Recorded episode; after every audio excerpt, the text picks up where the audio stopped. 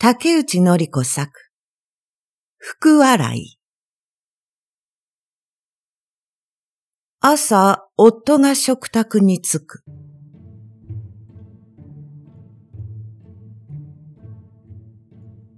今日もこれといって用事はない。子供たちはとっくに独立し、二人だけの日々。見るともなく夫の顔を見る。以前もさほど芳しい顔ではなかったが、近年著しく輪郭が緩んできた。よく見なければ、どこまでが夫の顔なのかわからない。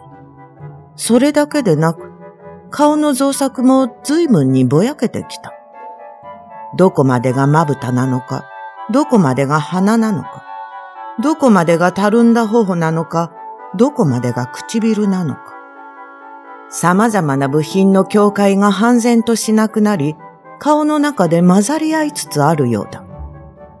私の老眼が進んだせいかもしれないが、夫はまずお茶を一口すする。それからおもむろに箸を取り上げ、親の仇のように納豆をかき混ぜ始める。あまり熱心にかき混ぜるので、だんだん私は不安になる。たるんだ頬の皮がふるふる揺れている。どの部品も重力に対する抵抗力を失っているというのに、そんなに力いっぱいにかき混ぜては何かしら支障をきたすのではないかと気が気ではない。私の心配は的中した。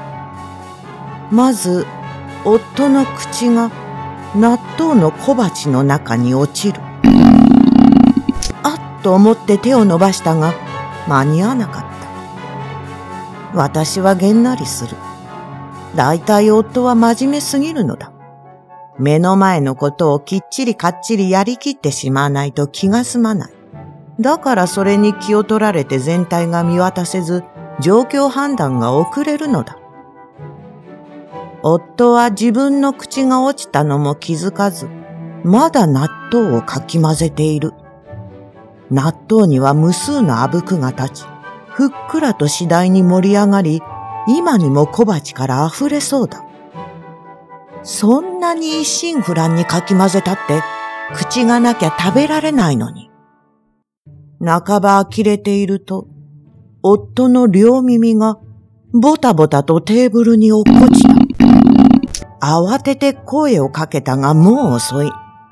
仕方なく立ち上がって肩をゆすってみても気づかない。そのうちに目も鼻も眉もだんだんにずり下がって顎のあたりでしばらくブラブラして、やはりテーブルに落ちた。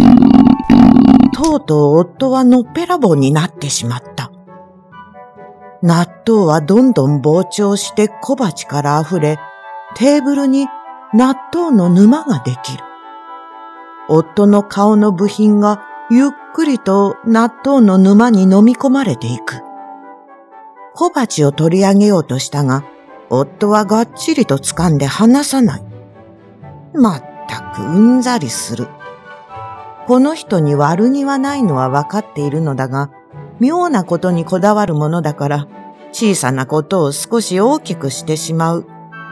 これから年を取ると、きっとその傾向がどんどんひどくなるのだろう。ため息をつきながら、顔の部品を納豆の沼から引き上げて流しに持っていく。目も鼻も口も糸を引いている。食卓を振り返ってみると、膨張した沼はテーブルを覆い尽くして、テーブルの縁から納豆がぼたりぼたりと床に落ちていく。ダイニングから数歩でリビング。そこには私のお気に入りの絨毯が敷いてある。そちらに向かって、ぞろりぞろりと沼の魔の手が伸びていく。ぎょっとして雑巾を取りに行き、絨毯の手前に雑巾の堤防を築こうとしたが、時すでに遅く、納豆の沼は絨毯に到達してしまった。私はカッとなって背後に回り、夫の首を絞めた。これには夫も驚いたらしい。苦しがって両手で私の手を振りほどこうとする。のっぺらぼうなのに苦しがっているかどうかわかるものかと思われるかもしれないが、部品がなくてもシワだけは寄るので、表情のおよその見当はつくのだ。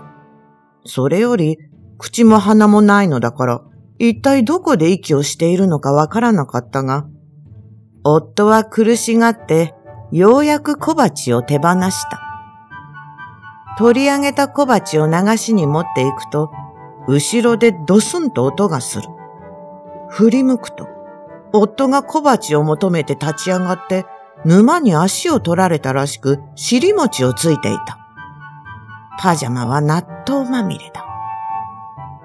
予想通り。すべては予想通りだ。まずは、沼に侵食されていない床に椅子を一脚移動し、夫を立たせて連れて行き、手や足の裏の納豆を拭い、パジャマを脱がせ、スリッパを履かせて椅子に座らせる。替えのパジャマを持ってきて着せる。それからようやく納豆の沼を拭き取る。これからは納豆をかき混ぜる回数に制限を設けようと固く心に決める。混ぜすぎるとこれほど納豆が猛威を振るうものだとは知らなかった。テーブルの上もフローリングの床もきれいに拭いた。絨毯も対処が早かったので幸いシミにならずに済んだ。でももう一度後で濡れ雑巾で叩いておこう。椅子に座らせた夫は、ほうけたようにおとなしくしている。それでいい。そのままでいて。それから夫の耳と目と口と鼻と眉を水洗いして布巾で拭き、服洗いのように顔にのせていく。せっかく新たにのせるのだから、少しマシになる配列を編み出せないものか、工夫してみるが、目覚ましく改善できそうにもない。無造作に両方の眉と目と耳を置き、鼻を置き、最後に口を置いた途端、朝ごはんまだ？と口が動いた。まったく私は並行してしまった。夫は自分が何をしでかしたか覚えていないらしい。そこで一部始終を語って聞かせると、君の妄想癖がそこまでひどくなっていたとは知らなかった。早めに病院に行った方がいいよ。と、かえってこちらの心配をする。いらぬお世話というものだ。しかも、先ほどのが最後の納豆だったことを思い出した。まあいい。マンションの1階にはコンビニが入っているのだから、下まで行けば済むことだ。